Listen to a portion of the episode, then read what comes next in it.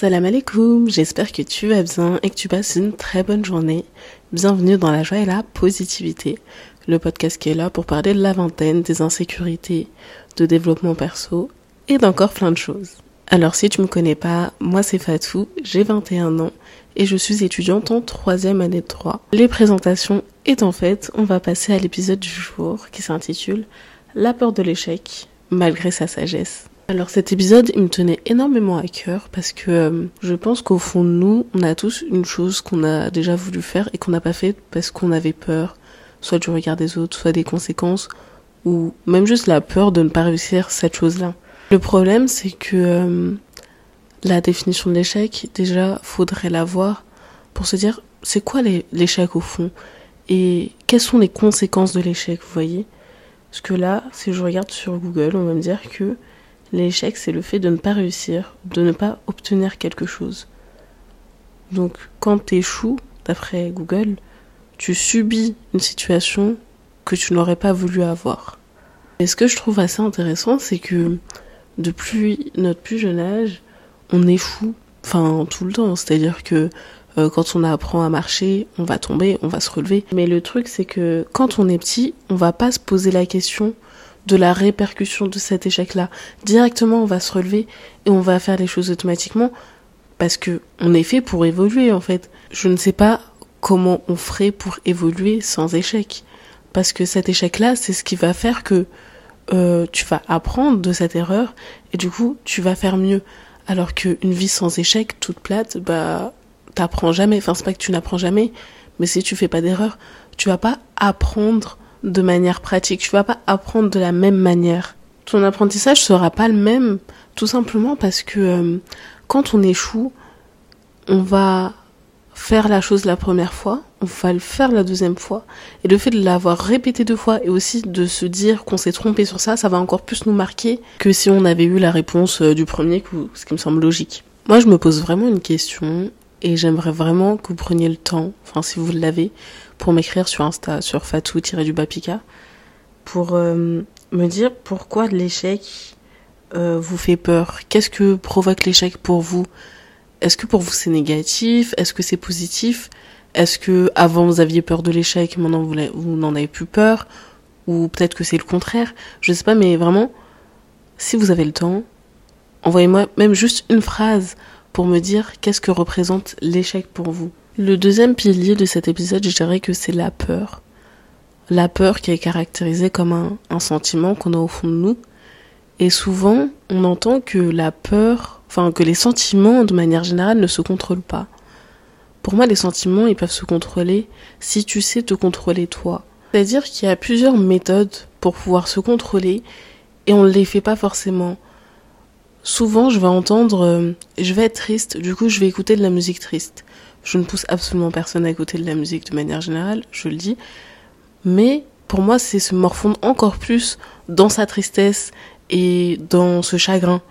Alors que si t'es anxieuse et que tu vas aller courir pendant 5 minutes, le fait d'avoir couru pendant 5 minutes, peut-être que tu seras encore anxieuse par la suite, mais beaucoup moins, et tu vas moins penser à cette situation-là.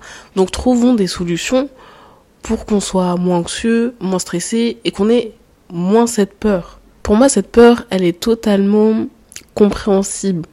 Parce que généralement, quand on a peur, c'est qu'on sort de notre zone de confort. Vraiment une chose qu'on ne connaît pas et qui va au-delà de notre routine, de notre habitude. Et euh, c'est pas plus mal d'avoir une routine, d'avoir une habitude, d'avoir une certaine stabilité. Mais le fait de sortir de ta zone de confort, ça te permet d'évoluer et de devenir meilleur tous les jours. Après, ça dépend ce que tu fais, évidemment. C'est sûr que euh, si euh, tu décides de commencer à vendre de la drogue pour sortir de ta zone de confort, on n'est pas sorti de l'auberge. Mais le fait de faire des choses nouvelles, d'introduire de nouvelles choses dans ta routine, ça peut te faire sortir de ta zone de confort de manière positive.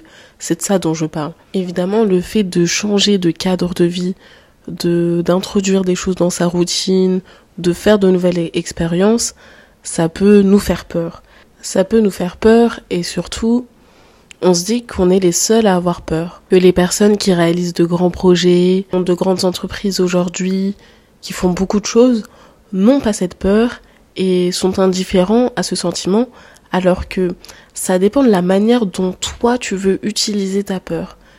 En faisant cet épisode, là, j'ai l'impression que euh, euh, j'amène vraiment un caractère négatif à la peur, alors que la peur est aussi là pour nous protéger. Pour moi, il y a deux types de peur. Il y a la bonne peur et il y a la mauvaise peur. La bonne peur, c'est quand tu as peur de quelque chose, mais tu sais que cette chose est mal. Et la mauvaise peur, ce serait avoir peur de quelque chose parce que tu vas te lancer dans un projet qui peut changer ta vie. Ok? Et qui peut faire que tu vas devenir quelqu'un d'autre et que tu vas changer. Tu vas avoir peur de ce changement-là, de ce qui peut arriver après, ou tu vas avoir peur de ce qui peut ne pas arriver. Et c'est là qu'on en vient à l'échec, en fait. On a peur de l'échec parce qu'on a peur de ce qui peut ne pas arriver et du fait qu'on retourne en arrière ou qu'on soit dans la même situation. Alors que déjà en faisant la chose, en faisant toutes les démarches pour y arriver, même si tu échoues à la fin, tu ne tu n'es pas la même personne. Tu as appris de nouvelles choses. Et c'est surtout que l'échec en soi que toi tu appelles comme ça n'est pas une finalité dans ta vie. C'est pas parce que une fois dans ta vie tu as raté cette chose-là que tout au long de ta vie tu vas tout rater. Je vais vous faire une petite story time. Comme je l'ai dit dans ma présentation, normalement, je suis en troisième année de droit, j'ai 21 ans, ok. Sauf que moi, j'ai redoublé ma deuxième année de droit. Bon, tu redoubles ta deuxième année de droit, ça fait mal, mais en même temps, pas tant que ça, parce que je ne suis pas allée au rattrapage par choix. Parce que je me suis dit que cette année-là, euh, j'avais, c'était vraiment pas l'école ma priorité. Que du coup, je voulais tout refaire, et j'ai bien fait. Parce que quand j'ai refait mon année, j'ai réalisé que l'année d'avant, je n'avais presque, enfin c'est pas que je n'avais rien appris, mais en tout cas je n'avais rien compris à ce que les profs attendaient de moi et surtout, euh, enfin mes cours de manière générale. Sur le coup, même si j'ai décidé de ne pas aller au rattrapage, etc., j'ai quand même eu mal. Ça m'a fait mal à l'ego, j'avoue. Et euh, c'est surtout que tu réalises pas trop que cet échec-là, peut être euh, positif pour toi euh, au final. En vrai, je me dis que cet échec, il m'a appris tellement de choses et il m'a permis d'avoir tellement de recul sur plein de choses que j'ai pu faire avant et surtout de prendre mon temps. Vraiment, j'ai l'impression que on prend plus notre temps aujourd'hui et que tout doit être fait extrêmement vite. Alors que je vous le dis, hein, ça a plus de saveur avec le temps que tu y as passé quand j'ai eu ma deuxième année de droit, quand j'ai validé, j'ai été tellement contente parce que je sais que je me suis donné les moyens, mais surtout que j'ai patienté. Moi là, je vais te poser une question. Est-ce que tu penses qu'en faisant un travail régulier, de manière intelligente, et surtout avec de la patience et un minimum de confiance en toi, que ce projet ne va pas se réaliser? Honnêtement, parce que même si tu n'y arrives pas la, première fois ou la deuxième fois, qu'est-ce qui te dit que la troisième fois tu n'y arriveras pas? La patience, je pense que c'est vraiment l'une des clés de la réussite et qu'on s'en rend pas compte, mais pas assez en avant qu'il faut patienter aussi pour pouvoir y arriver. Pour moi, cette patience, il y a quelque chose qui est derrière. Tu peux pas juste patienter et attendre que les choses se fassent. Tu dois toi aussi faire les causes et faire en sorte que ce projet-là aboutisse de par tes actes. Et euh, le problème de la peur, c'est que quand on sait pas la contrôler et qu'on se dit que on va forcément échouer, on ne va rien faire. Quand tu ne restes à ne rien faire, que tu procrastines pour ton avenir, là, c'est mauvais pour toi. Là, il n'y a pas de changement, il n'y a pas d'évolution. Quand tu fais ça, tu ne te prends pas en main, alors que le vrai risque, oser, c'est le fait de travailler sans relâche, patienter même s'il n'y a pas de résultat à la fin. Le résultat, c'est par rapport à ce qu'il y a à l'intérieur, c'est par rapport à ce que toi tu as appris, c'est par rapport à l'expérience que euh, cette chose t'aura apporté. Le problème, c'est qu'on pense que la vie c'est un sprint alors que la vie c'est un marathon. C'est pas tu cours, tu cours et puis après tu y arrives. Non, dans la vie, il y a des hauts, il y a des bas et c'est normal. Tu peux pas avoir une vie toute lisse où tout se passe parfaitement bien. Tu auras, tu auras forcément des épreuves, tu auras forcément des choses à passer. Et ça, on ne le veut pas. En fait, on veut tout dans la facilité, alors que rien n'est facile. Tu dois forcément travailler pour avoir cette chose.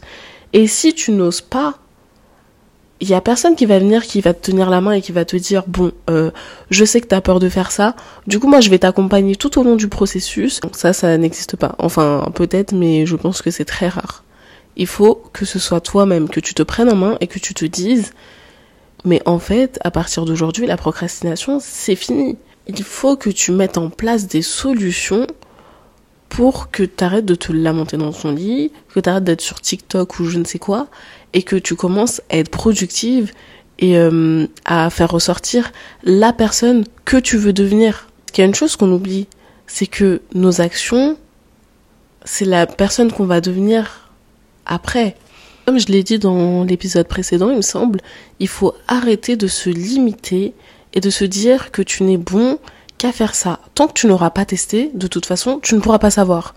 Pense pas que tu sois devant, donc il s'agirait de se prendre en main et vraiment de se bouger. Le truc, c'est qu'il faut pas se dire que cet échec, c'est ce qui va caractériser ta vie. Ta vie, c'est toi qui la caractérise. Prenons un exemple. Si euh, tu as révisé un contrôle de maths, que vraiment les maths et toi, ça fait, euh, ça fait 15 000, tu ne peux pas, et que tu as eu 7 sur 20 à ton contrôle, bah déjà ce 7 sur 20, tu l'aurais peut-être pas eu si tu n'avais pas révisé, pour commencer.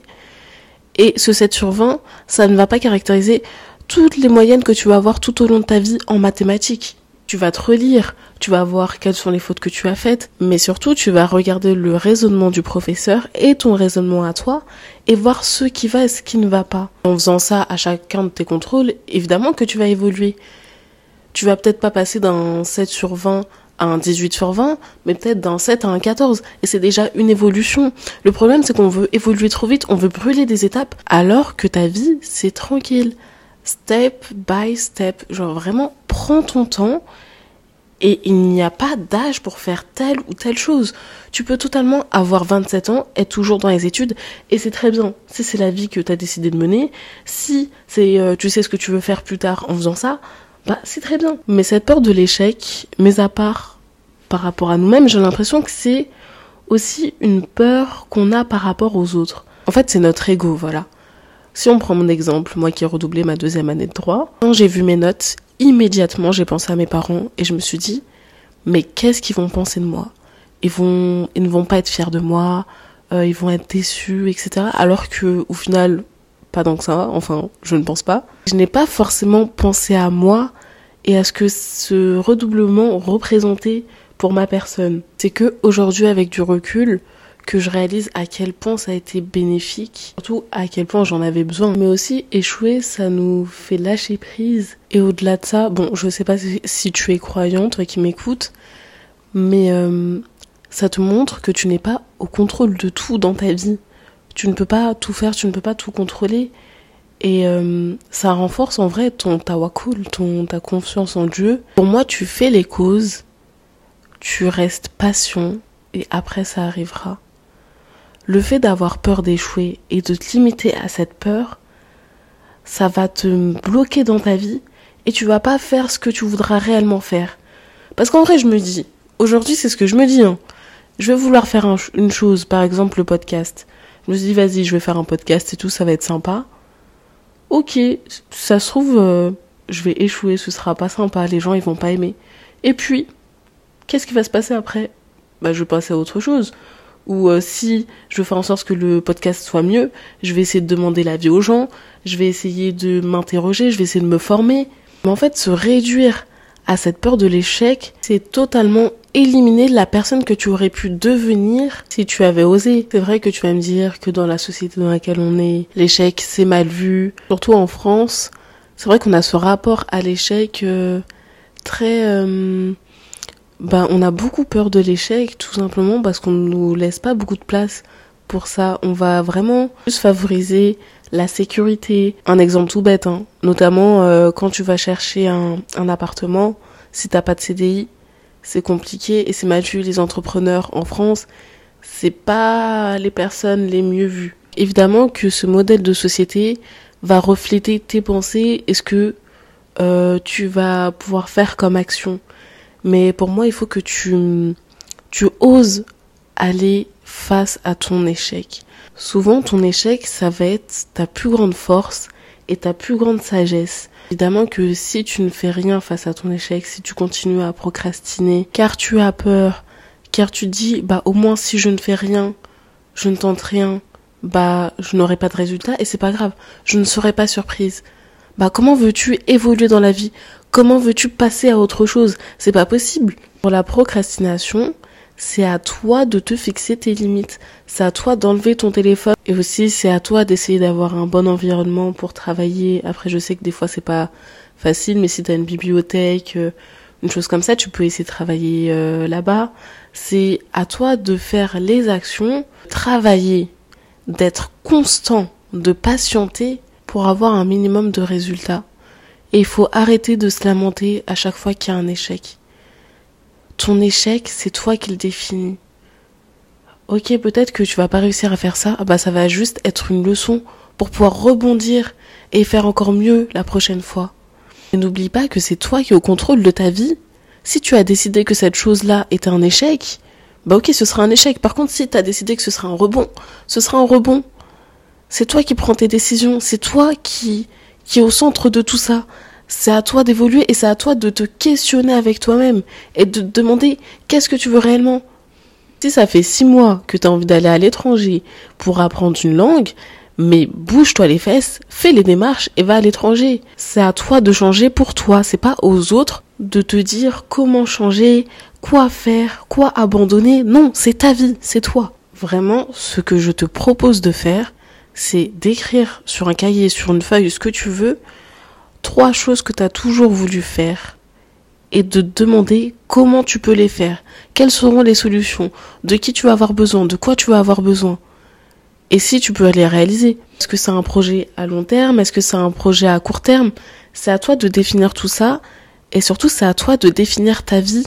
Parce que si tu ne le fais pas, personne ne va le faire à ta place ton échec dans ta vie ne dépend que de toi, que de ce que toi tu en fais. Malgré cette peur de l'échec qui peut être constante, qui peut être au fond de toi, dis-toi que si tu ne fais rien, rien ne va se passer et tu vas stagner. Vraiment pour toi, hein. bismillah et commence qu'on voit ton évolution.